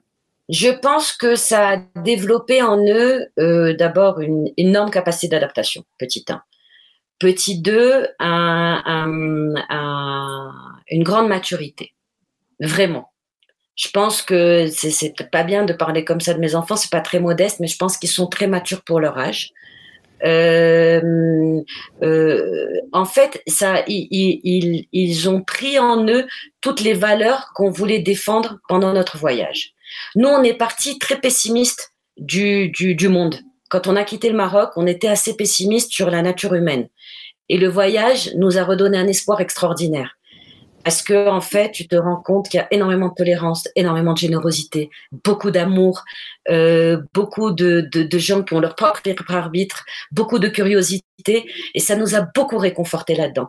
Et c'est ces valeurs-là qu'on voulait absolument que nos enfants portent. Donc, des valeurs familiales, et ça, on l'a réussi, je pense, au travers du voyage, le fait d'être tous ensemble, euh, et à partager H24 ensemble, et ce soit tous les bons, les mauvais moments, les, les crises d'hystérie pendant l'école, parce que la première année d'école, ça n'a pas été simple. Euh, je rassure les parents, parce qu'on passe tous par là. Euh, euh, les angoisses, le flip au Venezuela, quelques petits flips au Brésil, euh, euh, et, beaucoup de tolérance parce qu'on est passé par, euh, des, zones très particulières. On a dû toucher avec eux des sujets qu'on n'aurait peut-être pas touché au Maroc, pas aussitôt, très tôt, on a dû parler à nos enfants parce qu'au Maroc, on parle pas aussitôt d'homosexualité, on parle pas aussitôt de beaucoup de choses par rapport à la culture occidentale, tu vois. Et, donc du coup, ça nous a permis de, leur ouvrir la tête sur plein de choses. Écoute, de dire à tes enfants, euh, je, garde un œil sur vous sur la plage parce qu'il y a des enfants qui sont kidnappés pour euh, pour euh, des organes. Donc tu, tu, parles pas de ces choses-là normalement à tes enfants qui ont 7-8 ans, tu vois. Et, quand tu es en voyage, ben, tu es obligé de leur expliquer les choses. Et nous, on est parti du principe de leur expliquer tout. Pas de dire non, tu vas pas parce que stop. Voilà, je t'explique pas. On a toujours expliqué. Et, et donc, ça a construit, ben d'abord, ça a construit aussi une relation de confiance avec nous, euh, et beaucoup plus importante, je pense qu'elle aurait peut-être construit au Maroc. Je sais pas. Comme on n'est pas resté là-bas, je peux pas te dire. Bon, peut-être euh, quelque part, au bout de, de quelque temps, on s'est dit, mon Dieu, on est peut-être en train de faire de nos enfants des extraterrestres. on est en train d'en faire des aliens. Alors ça, ça a été une occupation qu'on a eue et qui s'est confirmée quand on est rentré en, au bout d'un an et demi pour refaire nos passeports et qu'ils ont repris contact avec leurs copains au Maroc, euh, ça a été un peu dur. Parce qu'en fait, ben, les copains, ils ont continué à vivre leur vie, comme les nôtres ont vécu la leur. Et, ce qui s'est passé, c'est que ben, les copains, eux, ils étaient en mode, euh, on va, on va au centre commercial, on va se prendre un, un café à tel endroit, on va à tel restaurant, euh, ça parle fringue. Et les miens, bon ben, ils parlaient euh, parcs nationaux, expériences, euh, rencontres, euh, et ils étaient très choqués que leurs amis leur disent ah le voyage s'est bien passé, ouais très bien, euh. et ils commencent à raconter, et puis ils en ont rien à fiche les autres, rien du tout, ça les intéresse pas. Mais donc ça a confirmé que vous aviez fait euh, les bons choix. Les bons choix, mais en même temps, euh, nos enfants avaient qu'une envie, c'était de repartir en voyage, parce que ben ils avaient du mal à se réadapter à ça. Mais est-ce que c'est euh, quelque chose que vous voyez comme un manque, que vous avez, que vous devez, euh, et vous devez travailler dessus, ou est-ce qu'en fait c'est une réussite et en fait c'est comme ça ou? Ben, Je pense que c'est ni l'un ni l'autre, en fait. Dans, je, je, pense que c'est ni l'un ni l'autre. Je pense que c'est une réussite parce que ben on, on leur a transmis les valeurs qu'on voulait leur transmettre, et je pense que que je sais pas ce qu'en disent les autres, mais je pense qu'on en a fait des enfants qui sont bien dans leur basket, d'accord? Euh, euh, et, et, et, après, euh, de toute manière, quoi que ce soit la décision qu'on prend en, tant, en tant que parent, les enfants ne sortent pas avec des modes d'instruction. Donc, donc on fait des ratés. Il y a quelque chose qu'on rate. Et je pense que, que, que quand je le vois maintenant, maintenant ils sont, c'est des ados euh, quand je les vois, comment ils communiquent avec les autres, comment ils s'intègrent dans, dans, le monde, même avec, après notre retour au Maroc en 2016, comment ils se sont réadaptés, ben oui, non, je pense que c'est une réussite. Je pense qu'on n'a pas raté, c'est une réussite. Ouais. Alors, on va parler de maintenant, puisqu'il y a aussi des réussites euh, qui ont été créées maintenant. Alors, tu nous as dit que vous étiez en Colombie. Euh, Qu'est-ce que vous faites en Colombie, en fait? Alors en fait, quand on a terminé le Brésil, on est retourné en Uruguay. Euh, on s'est dit bon allez, on ramène le camping-car au Maroc. Et, on a pris une décision de ne pas continuer le voyage. Euh, euh, nos parents étaient plus sereins de nous voir nous établir quelque part, petit un. Donc ça nous a fait réfléchir parce que le voyage, ils ont adoré. Euh, je pense que, je, m'excuse, je fais le parallèle parce que c'est important. Nos parents, au bout d'un an de voyage, des deux côtés, euh, je crois qu'ils ont déclaré une fierté pour ce que nous faisions. Et ça nous a rendu très fiers nous-mêmes. D'accord? Et en même temps, euh, on a eu un grand coup de foudre pour l'Amérique du Sud de par nos métiers précédents, on avait beaucoup voyagé à Noir et moi. Bon, des voyages professionnels ou des voyages de loisirs. Tu sais, ces fameuses trois semaines de vacances qu'on a par an quand on mmh. travaille. Et, Je m'excuse, je dis sur un ton ironique, mais c'est vrai. C'est vrai. Et, hum, et, on avait beaucoup voyagé. On avait fait l'Asie, on avait presque fait tous les continents, sauf l'Amérique du Sud et l'Océanie. Donc, euh, euh, je pense qu'on peut se targuer d'avoir eu la chance de connaître beaucoup de pays. Euh, et, l'Amérique du Sud, ça a été un coup de foudre, mais vraiment un coup de foudre. Par quel côté? Mais justement, on y a retrouvé beaucoup de, beaucoup de chaleur humaine, la même que celle qu'on a au Maroc, beaucoup de valeurs familiales, qui est très important pour nous. Euh, on y a retrouvé un, côté très fort de notre culture à nous, marocaine, d'accord, dans un monde différent, dans, un, dans des pays qui ont un, potentiel extraordinaire de développement. Et on s'est dit, OK, on a terminé le voyage, c'était en 2016, presque 2017, 2016. Euh, donc, euh, moi, j'avais 45 euh, ans, à Noir 52, je crois. Euh, c'est ça. Et, on s'est dit, on va rentrer au Maroc, qu'est-ce qu'on va faire? On va retourner dans le salariat pour un Noir, il en était hors de question. Hors de question. monter un business au Maroc, pourquoi pas? On y a pensé. Et après, on s'est vite rendu compte que parfois, c'est beaucoup plus facile de monter quelque chose dans un, dans un pays autre que le tien. Ça aide beaucoup. Et donc, quand on est rentré au Maroc, euh, euh, on s'est assis, on a retrouvé nos familles, on a beaucoup discuté et on leur a parlé de notre idée d'aller nous installer en Colombie. Et ils nous ont dit, mais c'est loin Bah ouais. Et donc ils nous ont dit, est-ce que vous voulez pas tenter l'Espagne? Pourquoi pas? On s'est dit pourquoi pas, l'Espagne est un pays qui nous plaît bien. Quand on avait traversé euh, pour partir en voyage, on avait fait pas mal d'Espagne, on avait repéré pas mal d'endroits encore assez, pas sauvages, mais encore très authentiques où on aurait pu, on avait envie de monter un camping. Hein. Ça, c'était clair et net. Et c'est même pas un camping dans la manière camping comme on le voit. On avait envie de monter ce qu'on a monté au jour d'aujourd'hui ici. Euh, et, et, on s'est dit pourquoi pas l'Espagne? Quand on a commencé à se renseigner, euh, les papiers pour, euh, pour pouvoir être résident en Espagne étaient au-delà de nos moyens financiers. On pouvait pas. Mhm. L'Espagne nous demandait en tant que Marocains un très très très gros budget pour s'installer et on pouvait pas. Donc donc on est retourné étudier la Colombie. En fait, on avait spoté trois pays l'Uruguay, l'Équateur et la Colombie. L'Uruguay, on a laissé tomber parce que c'est un pays qui est cher et que à l'époque le Maroc et l'Uruguay s'entendent pas très bien, donc des difficultés pour nous pour nous installer.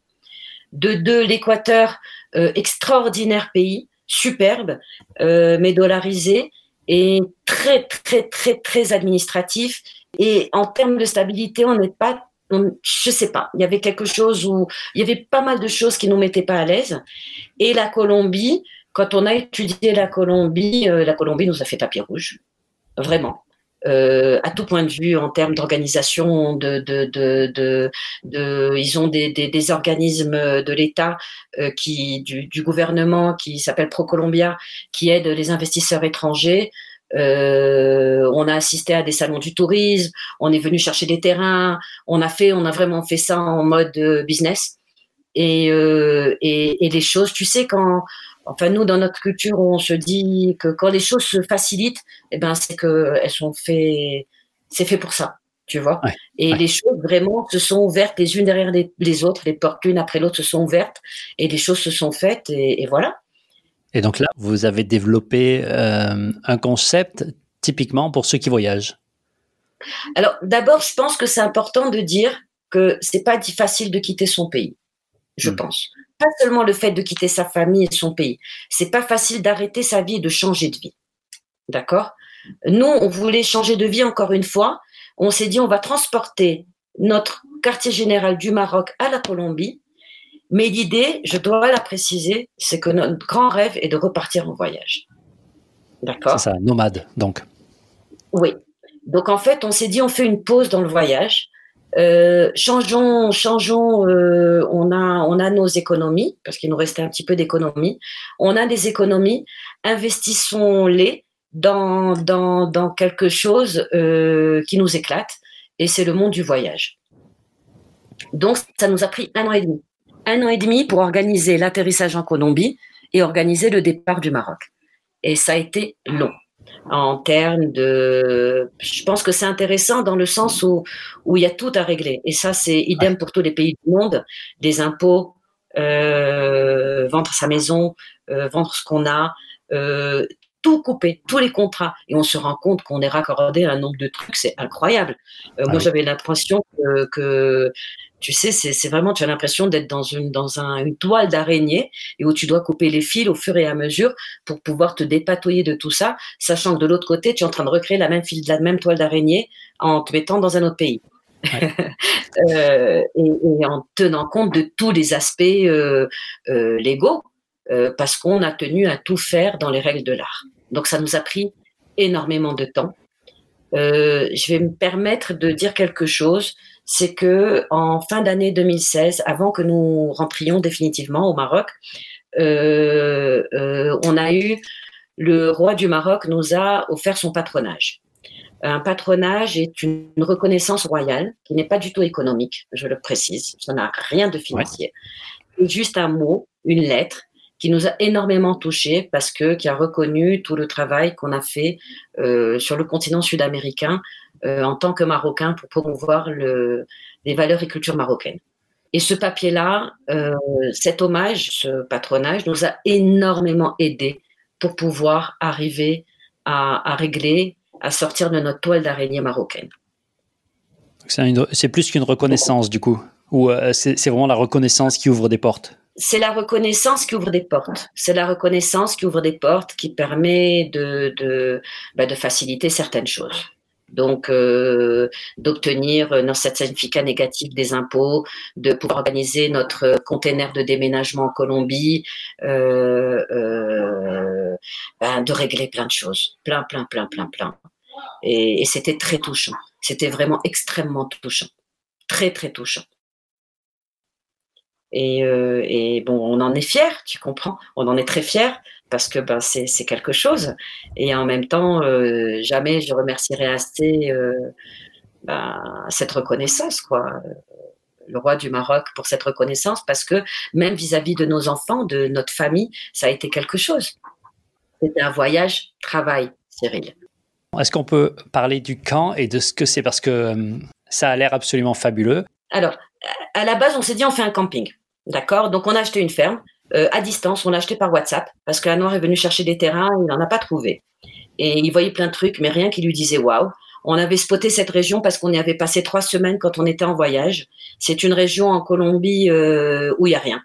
Euh, c'est-à-dire c'est pas où les gens vont normalement. Les gens vont normalement dans le nord de la Colombie, vont dans l'axe cafetier, vont dans la Sierra Nevada, vont à Popayan, mais ne vont pas chez nous. Et, euh, et, et, nous, c'était ça qui nous attirait. C'était le fait d'être dans une région où on serait pionnier, petit 1. Et au petit 2, il y a une communauté indigène. Nous avons sept réserves indigènes autour de nous.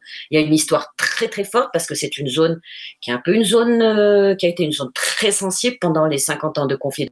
On a cherché des terrains, on n'a pas trouvé, on n'a pas trouvé. Anor est venu, il a passé trois semaines, il a tourné dans tous les sens, rien du tout.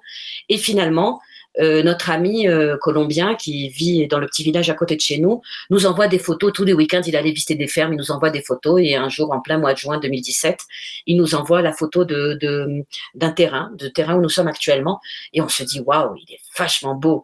Et puis on cherche à savoir un peu plus, il nous fait des vidéos, on discute avec les propriétaires par WhatsApp. Et notre société est déjà créée en Colombie, donc euh, on a envoyé un, un pouvoir à notre ami pour qu'il puisse l'acheter à notre place. Donc on a acheté sans l'avoir. Je pense que ça, c'est quand même une petite anecdote. Oui, c'est courageux. Oui, c'est courageux. Et, euh, et, et, on a décidé, elle était totalement abandonnée, vraiment complètement abandonnée.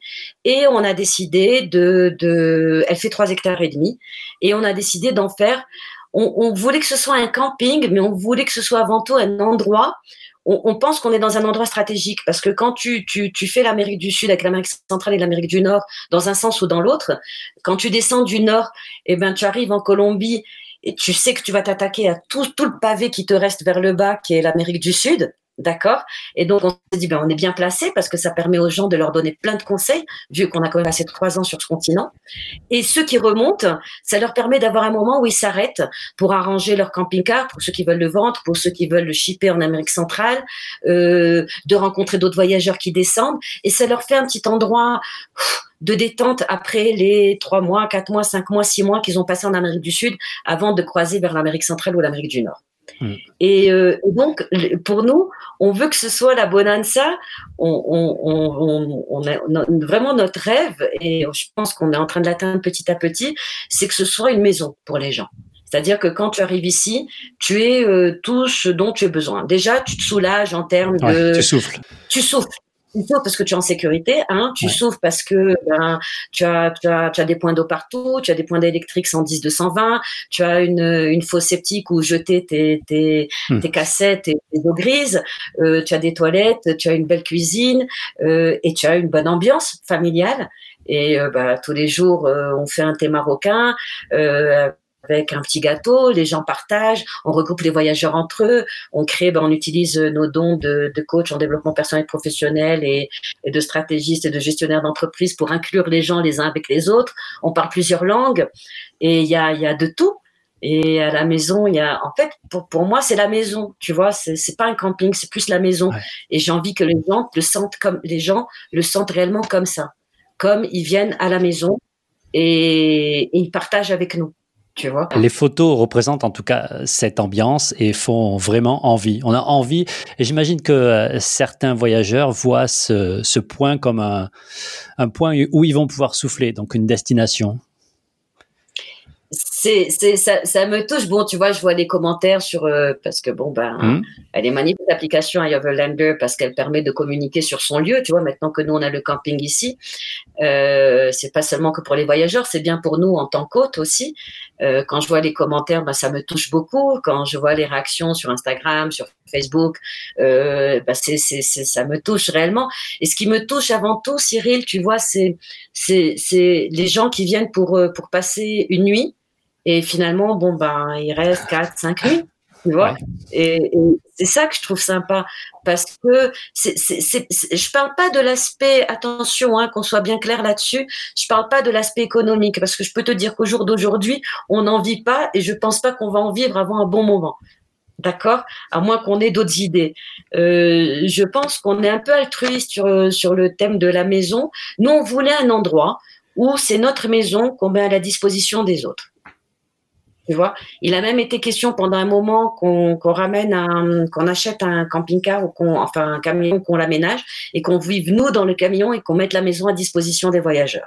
Ah oui. Euh, quand même. et on n'a pas encore trouvé, on n'a pas encore trouvé le véhicule malheureusement, euh, euh, mais, mais notre maison elle est, elle est à disposition de tout le monde. Tu vois, en dehors des erreurs des horaires de l'école, le matin, tout le monde sait qu'on est occupé par les enfants le matin et et on est dans une région fabuleuse parce que cette région, elle est, appelée communément la Suisse des Amériques. Tu croirais un peu dans, les Alpes ou en Suisse. C'est très beau. Euh, il y a pas mal de choses à faire. Il y a pas mal de choses à voir. C'est très nature. Ça va pas être le grand waouh. Tu vas pas être en train de voir Perito Moreno, tu vois, mais, tu vas toucher du doigt une partie de la Colombie qui est très inhabituelle, qui est vraiment très inhabituelle. Et, et c'est ça qui est magique. Et, hum, et tu vois, quand on a pris la décision, euh, parce qu'on s'est posé beaucoup de questions, euh, pas beaucoup, ça, a, été la décision a été rapide, mais quand euh, quand le, virus a commencé, qu'on s'est dit qu'est-ce qu'on fait avec les voyageurs, pour nous, c'est-à-dire pas un moment où on s'est dit on va fermer la porte, on va garder les portes ouvertes, tu vois?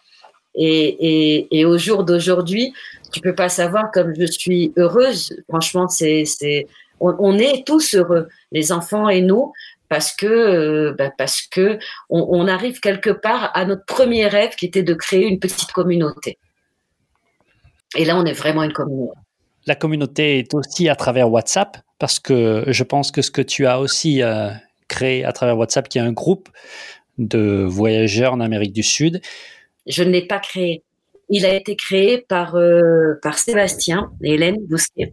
Euh, un, couple de voyageurs, une famille de voyageurs extraordinaires qui l'ont créé. Et quand ils sont arrivés à la maison, euh, ça fait presque un an, je crois que ça fait un an maintenant, le temps passe vite, il m'a parlé du groupe. Et il m'a dit, Kika, écoute, je pense que tu es la personne la mieux placée pour prendre le groupe et reprendre le groupe. Et parce que tu habites ici, tu, connais l'Amérique du Sud depuis trois ans, et toi et Noir, ben, vous allez en faire quelque chose, ben, vous allez le continuer, parce que lui est rentré en France. Et euh, ben d'abord, moi, je me suis sentie très honorée parce que c'est un honneur quand même. Et, euh, et en même temps, et en même temps, c'est vrai que ce groupe WhatsApp est extraordinaire. Euh, Qu'est-ce que j'aurais aimé la voir quand on était en voyage? Qu'est-ce que j'aurais aimé la voir? Alors, il faut rendre hommage à, ceux qui l'ont créé, mais l'animation que tu et le travail qu'il y a derrière, parce que quand même il faut il faut le gérer, euh, est remarquable. Quelle est la, la, plus grande valeur ajoutée de ce groupe pour toi? La, la, le fait que ce soit instantané et la spontanéité et la générosité, parce que je pense que oui, ok, moi je l'anime, mais je pense que surtout ceux qui l'animent, ce sont les voyageurs. Euh, les voyageurs sont extraordinaires. De toute manière, le monde du voyage, on le sait, est un monde de générosité et de partage. Et, euh, et je pense que ce groupe en est une représentation euh, extraordinaire tu vois.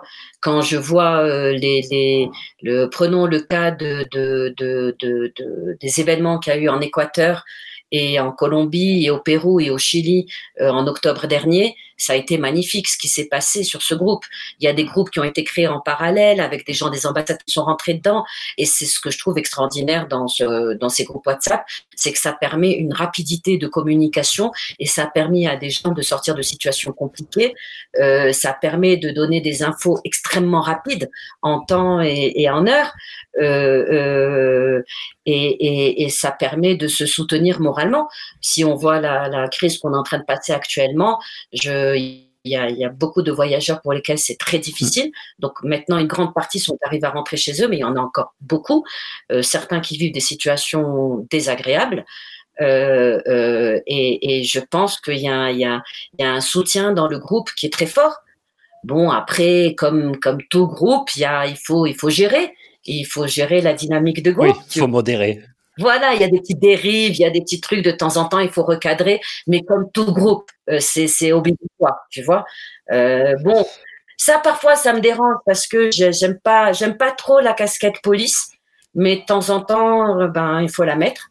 Et, et, et, et, encore plus quand tu es en situation de crise où tu as énormément d'émotions qui ressortent et parfois, ben, parfois les, les, les mots dépassent tes pensées il faut juste recadrer un petit peu et voilà. Mais je pense que c'est une valeur ajoutée extraordinaire pour, euh, pour les gens qui sont en voyage. C'est certain. Après, tu peux mettre tes notifications en silencieux si tu le veux parce qu'il y a énormément d'échanges. Beaucoup. Moi, quand je me réveille le matin, c'est euh, c'est beaucoup, énormément de choses à lire et le soir, et, sachant que je suis aussi sur d'autres groupes que je ne gère pas, mais sur lesquels je suis et qui me permettent, je suis sur des groupes de motards d'Amérique du Sud, euh, WhatsApp, euh, des motards, des groupes de motards par pays, et ça me permet d'avoir énormément d'informations que je peux retransformer, retransmettre sur le groupe Am Sud. Euh, c'est vrai que ça demande du boulot parce que bah, parce que euh, dans les situations actuelles des choses, bah, je, je, suis sur euh, sur plein de, de sur les news, sur les sites web du gouvernement, du ministère de la santé, de de de de de, de pour essayer de donner le maximum d'informations. Actuellement, j'arrive pas à le faire sur tout le pays, je le fais que sur la Colombie. J'arrive pas à le faire sur les autres pays. Ah oui. Et les voyageurs se débrouillent très bien. J'apprends plein de choses au travers d'eux, moi aussi. C'est ça. Juste une question par rapport aux enfants. Aujourd'hui, euh, qu'est-ce qu'ils font? Est-ce qu'on scolarisait toujours à distance ou euh, localement? Alors, quand on est rentré au Maroc, euh, on savait qu'on n'allait pas y rester longtemps, donc les enfants sont restés en, en éducation à distance. D'accord? Ils n'ont pas voulu retourner à l'école. Et quand on est arrivé en Colombie, il y a eu deux choses. Un, en Colombie, il y a deux calendriers. Il y a le calendrier A et le calendrier B, parce qu'on est très proche de l'hémisphère sud. Euh, c'est un calendrier soit qui commence en février, qui termine en décembre, soit un autre calendrier qui commence comme l'européen, qui commence en septembre, qui termine en juin. Mes enfants étaient dans celui de septembre, qui termine en juin. Et la région où nous sommes, nous, est une région qui commence en février, qui termine en décembre. Donc déjà, je pouvais pas les mettre à l'école ici. En tout cas, ça leur faisait perdre, ça leur faisait sauter une année. Ça, c'était le premier frein. Et le deuxième, nous sommes à côté d'un petit village. Et les écoles, il y a trois écoles publiques et le niveau scolaire est, au, est relativement bas par rapport au niveau qu'ont mes enfants. Donc, et mes enfants ne voulaient pas retourner à l'école. Et comme ils ont les mêmes horaires que nous, c'est-à-dire que, que nous en éducation à distance, c'est-à-dire que nous on est toujours de 8h à 13h, et ici l'école c'est pareil, c'est de 7h à midi, 1h, ça dépend des, des niveaux. Euh, donc ça permet à mes enfants de continuer à voir leurs copains l'après-midi dans les activités extrascolaires. Euh, on est toujours en éducation à distance. Maya est actuellement en quatrième, Mehdi est en seconde, Meissa est en première. Euh, Meissa a postulé pour euh, l'année dernière a postulé pour entrer à UWC, United World College. C'est 17 écoles dans le monde qui prônent une éducation différente. C'est les UWC College, ils ont 17 collèges dans le monde et en fait, ils prônent l'éducation euh, par, euh, par l'autonomie et pour en faire des, des, des, leaders du changement. Donc pour apprendre à, à, pour créer une pépinière de jeunes qui vont essayer de changer le monde dans les vraies valeurs mmh. et plus dans ces systèmes euh, gouvernementaux que je ne juge pas parce que tout a du bien et du mal, mais essayer de créer de nouvelles choses. Et donc, elle a postulé, elle a été prise dans la Team Colombie.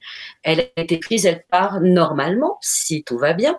Elle est censée partir au Costa Rica pour refaire sa première et sa terminale au Costa Rica dans un collège UWC, en boarding school, en campus. Mhm. C'est extraordinaire parce qu'ils sont 210 élèves, 170 nationalités différentes. Euh, euh, ils ont des cours qui sont. Elle, a été prise sur cette école. Elle, avait fait le choix de cette école, mais ils lui ont donné. Ça tombait bien parce qu'elle veut faire euh, sciences politiques. Et, cette école est orientée en global politics, en politique globale et en économie. Donc c'est le choix de carrière qu'elle veut faire. Donc ça tombe très bien. Et, euh, et, ce qui est extraordinaire, c'est qu'ils étudient le matin et l'après-midi, ils ont ce qu'ils appellent les services à la communauté. Et donc, ils doivent faire 280 heures de service à la communauté. Cette école se trouve à 40 minutes de San José, à Santa Ana. Et, euh, et, donc ils travaillent, ils vont travailler. Elle, elle va choisir ce qu'elle voudra, mais ils doivent monter. Elle doit monter un projet avec une équipe. Donc ça peut être sur l'environnement, ça peut être euh, sur euh, la société, sur la communauté humaine elle-même, c'est-à-dire donner des cours de langue, aider. Il y a une très grosse communauté de prostitution à Santa Ana, donc ils aident ces femmes à se réinsérer dans la vie normale. Euh, ça peut être avec les enfants, ça, c'est extraordinaire, c'est extraordinaire. Donc, euh, elle est folle de joie. Bah elle est vraiment folle de joie. Euh, on est très fiers d'elle parce qu'elle a tout géré ça toute seule. Euh, vraiment toute seule. Le processus de sélection, j'en parle parce que ça prouve que l'éducation à distance a du bien. Euh, dans le sens où, l'autonomie de l'éducation à distance a fait que euh, elle, a suivi tout un processus de sélection qui a été très long, avec un campement à Bogota avec 60 autres euh, élèves. Et ils ont été pris 14 à la fin et soit 5 ans euh, vraiment de, de, tu sais, comme ce qu'on fait dans les entreprises de team building et de, de, de, challenge, de test, de, euh, assez impressionnant. Et donc voilà, donc on est, on est fiers d'elle. C'est pas bien de dire ça, mais je le dis. Non, non, il faut être fier euh, des réussites, je crois. Si on peut dire que c'est une réussite, c'est euh, c'est une belle histoire qui commence en tout cas pour elle, j'imagine. Et euh, ça illustre bien que bah il y a beaucoup de choses possibles, beaucoup plus que ce que l'on peut imaginer, notamment l'école à distance. C'est pour ça que je voulais en parler. Mehdi, lui, Mehdi, notre fils qui est en seconde, euh, veut, aimerait faire ingénieur nucléaire. Il a déjà repéré une école en Argentine, un institut nucléaire en Argentine. Euh, parce que nos enfants veulent rester sur le continent sud-américain. Ils trouvent qu'il y a un potentiel extraordinaire dans ces pays. Euh, Peut-être qu'après, ils iront compléter par autre chose. Après, ils mmh. font comme ils le veulent. Et Maya n'a pas encore décidé. Euh, Maya a 14 ans, elle n'a pas encore décidé, mais elle est très bien. Euh, ils sont bien, tu vois, les, les, les, enfants nous aident beaucoup dans la ferme. Maya est très proche des animaux, très proche de la terre.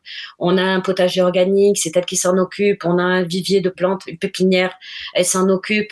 Euh, euh, je sais pas. Nous, on n'a jamais poussé les enfants à faire des études. Comment t'expliquer ça? On leur a toujours dit soyez bien avec vous-même, mmh. d'accord? L'école, c'est bien. Euh, c'est pas une obligation, euh, mais c'est bien. C'est très important pour vous apprendre à, à, à, développer votre esprit critique. Et, et, Et donc, euh, euh, et on leur a dit, les études, nous, on est ouvert à tout ce que vous voulez. Vous voulez faire des études, c'est bien. Vous voulez pas en faire, c'est bien. On est à votre écoute pour quoi que ce soit que, vous décidiez. C'est touchant parce qu'on a vu leur bouille euh, quand ils étaient jeunes avant le voyage et on entend parler d'eux maintenant. On dirait qu'on reprend en contact avec la famille parce que on a l'impression de faire partie de votre famille quand on voit votre votre site. Alors, on a un podcast qui est un peu plus long que d'habitude. Euh, on arrive à la fin, hélas. Qu'est-ce que tu passerais comme message aux, voyageurs, à ceux qui sont pas partis euh, ou à ceux qui sont en train de voyager? Écoute, je crois que l'expérience du voyage est une des choses la plus extraordinaires qui m'a été donnée de vivre. Euh, avec ses hauts, ses bas, ses mouvements, ces moments heureux, ces moments pas moins heureux, mais un peu plus de stress, mais que c'est une expérience extraordinaire et que si je m'adresse à des familles, je dirais que c'est la plus belle, enfin pour moi, c'est la plus belle expérience qu'on puisse offrir à ses enfants, euh, que c'est que du bonheur, c'est un, bénéfice extraordinaire, vraiment extraordinaire. Moi, je, je, vois les familles que je suis là parce que je garde toujours de bons contacts avec les familles qui sont rentrées et qui me racontent comment ça se passe. Ils en sont tous enchantés. Et je crois que pour ceux qui sont en voyage, en tout cas, continuez parce que c'est magnifique. Euh, soyez à l'écoute des autres parce que les rencontres avec les autres sont extraordinaires. Et pour ceux qui vont partir, ben, je vous envie profondément. ça va vous arriver bientôt. Mais en tout cas, en tout cas, votre histoire en tant que famille et euh, toi en tant qu'IGA est très inspirante. On a l'impression que tu pourrais, euh, vous pourriez devenir une clé de voûte euh, des voyageurs d'Amérique du Sud, si jamais vous voulez vous, vous inspirer de, de futurs projets. Ça pourrait, j'ai l'impression que ça pourrait être ça en fait, à travers la, ce que vous avez créé, ce que vous savez et la façon dont vous communiquez et votre expertise, moi j'ai l'impression que vous pourriez être une vraie clé de voûte. Euh, en tout cas, j'étais très honoré de pouvoir euh, t'interviewer. Dit depuis tout à l'heure me touche énormément. J'ai pas eu l'occasion de te remercier. D'abord, euh, ben, de nous donner l'opportunité de raconter notre histoire parce que bah, c'est d'abord c'est toujours un plaisir d'en parler. On s'arrêterait jamais. Et, euh, merci pour tous tes compliments parce que cela me touche énormément et beaucoup. Je vais tout retransmettre à la famille là pendant le dîner. Et, euh, franchement, ben moi je crois que c'est surtout pour nous un honneur ben, que vous pensiez à nous et, que qu'on est à la disposition de tous les voyageurs, même ceux qui vont partir sur d'autres continents s'ils veulent des expériences, des retours d'expérience par rapport au voyage de manière générale. Parce qu'après le continent c'est une chose, le pays c'est une chose, mais mais le voyage c'est le voyage où qu'il soit. Et franchement à la disposition de tous. Euh, mon WhatsApp tout le monde le connaît. Euh, il y a nos pages, il y a nos réseaux sociaux. Franchement n'hésitez pas, avec grand plaisir. Et je trouve toujours du temps pour répondre. Pas toujours en temps, mais je le trouve. Merci pour ta générosité. Kika, merci beaucoup. Ton histoire est définitivement inspirante. Il s'appelle Planète Rmissa et ont voyagé avec un camping-car Cartago Opus pour faire le tour du monde. Plus d'informations sur leur site planètermissa.com et campgroundlabonanza.com, leur camp euh, en Colombie. C'est la fin de ce troisième épisode. Merci.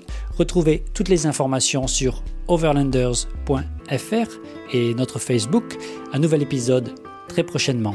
Bonne route, bonne aventure, bon overlanding